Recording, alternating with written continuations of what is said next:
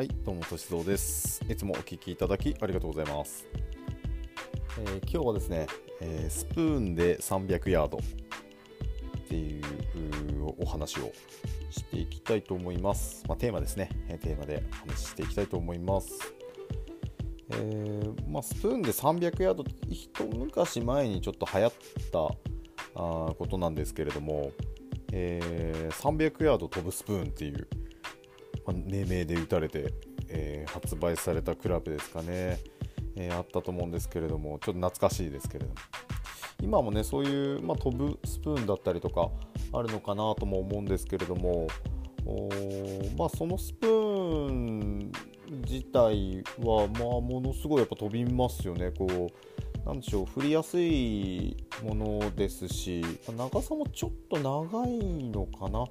あのー普通のスプーンの長さから比べると若干、まあ、0.25とかそのぐらい長くなってたりとか、まあ、すると思うんですけれども、まあ、結局ロフトもですね、まあ、13度とか、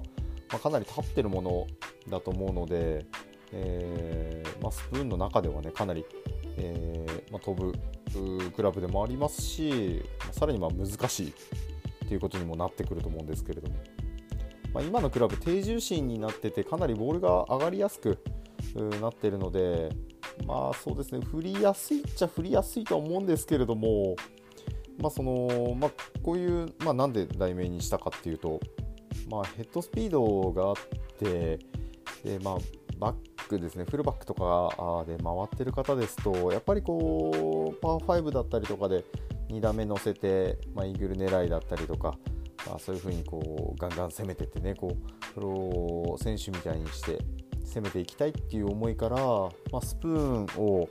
まあ、飛びスプーンみたいなものを結構入れてる方って多いのかなって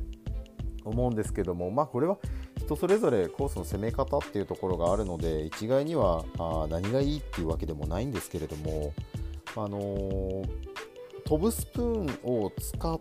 て、えーまあ、いける飛距離をね持ってる方であれば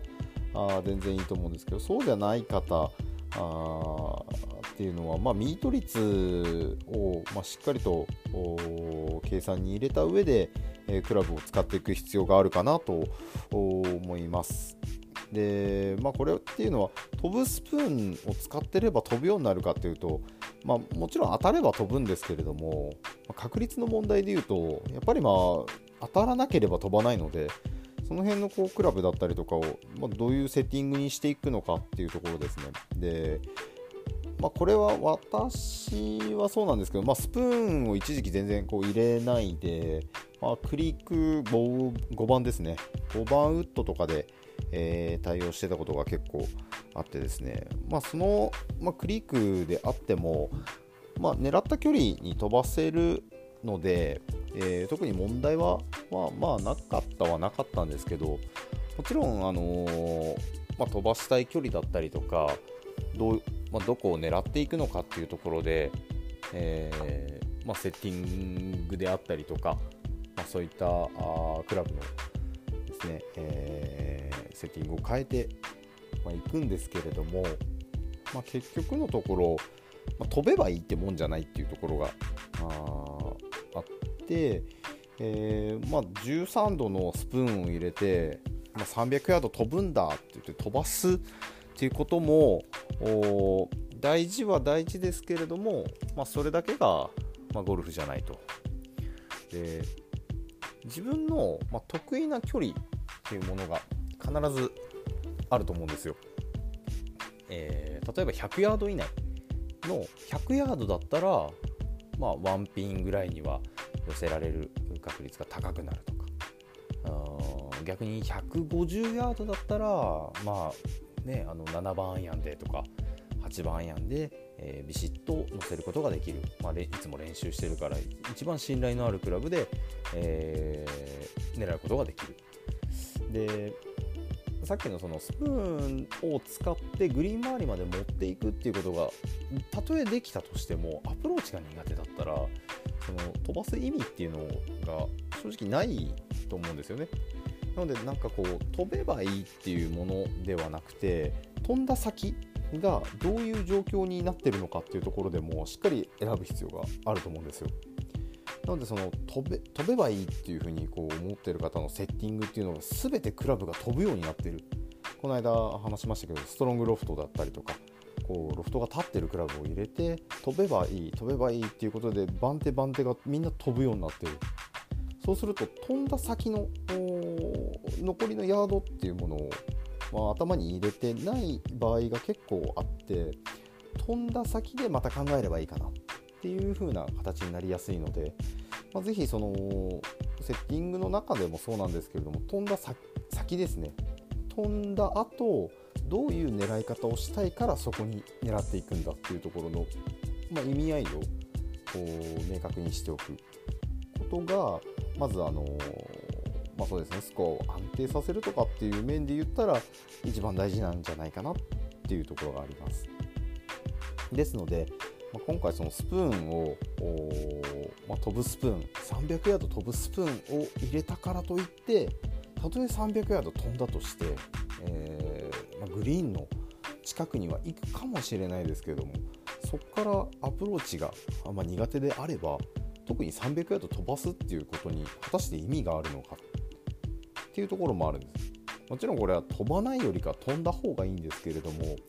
あの飛んだことによる弊害っていうのはもちろん出てくると。で、まあ、よく一緒にゴルフやってた方がいらっしゃったんですけど、まあ、その方ものすごい飛ぶんですよ。私なんかよりも、えー、ドライバーで言ったら本当に350ヤードぐらいは平気で、えー、飛ぶ方なので私よりも本当に何ヤードもねこう何十ヤードも前に行くような方なんですけども上がってみるとスコアは私の方がいいと。で まあなんでこうなってしまってるのかなっていうとその方はやっぱ飛ぶのであの使う番手だったりとかも私よりも何番手も短いのは短いんですけれども逆にその短いのがすごい苦手っていうことがあって私もその当時は飛べばいいもちろん飛ばなきゃ話にならないと思ってたので、えー、バンバン振ってたりとかもしてたんですけど、まあ、あのー、振ってもやっぱり限界があるんですよね。あのー、トレーニングしててもやっぱ飛ぶ飛距離の限界っていうのものがもちろんあるので、えー、そのまあ限界を自分で知った上で、え、もちろんそこで限界とはあ思わないでどんどん、ね、筋トレだったりとかもして練習をしていったりとかもするんですけれどもやっぱりその時に出る飛距離っていうのをぐんと伸びるわけじゃないのでその飛距離で戦う。でそうなった場合にしっかりと自分の得意な距離からあ攻めていくっていうゴルフをした時にじゃあ飛ぶスプーンっているのかなっていうので一回そのスプーンを外す。まあ、飛ぶスプーンじゃなくてもですねスプーンっているのかなって、えー、パー5で自分はセカンドをこう攻めていくようなゴルフをできるような飛距離じゃそもそもないんだなっていうところにも気づけて、えー、攻め方っていうところで、えー、ちょっと考えていったことがありまして、えー、今回その、まあ、スプーンっていうところの話からあしていったあしていきたいなと思って、え話していました。まあ、ですのでこう皆さんが持ってる飛距離っていうのは人それぞれ、えもちろん全然バラバラなので何がいいっていうことでもないんですけれどもそのどれだけ飛ぶかではなくてどの距離が得意だからあこの距離を飛ばすみたいな考えにしていただくとちょっとこうまたゴルフの幅っていうものが広がってくるのではないかなというふうに思います。なので決してこう若いからいいスコアが出る飛ぶからいいスコアが出るではなくて、えー、自分の得意な距離にしっかりとどう持っていけるかっていうところ。でその自分が得意だとする距離でミスしてしまってはもちろん大きなミスになってしまうのでその距離をしっかりとワンピン以内だったりとかに、まあ、打っていける技術を高めていくっていうものが、まあ、練習なのかなっていうところでもありますので是非、まあ、攻めるところの参考にしていただいて、えー、もっともっとねこうスコアがよりよく上がっていっていただけたらなと思います。なのでまあ飛べばいいってもんじゃないっていうのは本当にそうですねあのプロゴルファーの皆さん見ててもそうですけど、まあ最あまあ、飛ぶ飛距離っていうのはみんなトントンぐらいですからそこからどうやって攻めていってるのかなっていうところに、えー、しっかりと視点を置くとそういうねこう攻め方をしている方も多いので是非、えー、参考にしていただければなと思っております。はい、今日はこれで終わりたいと思います。ご視聴ありがとうございました。失礼します。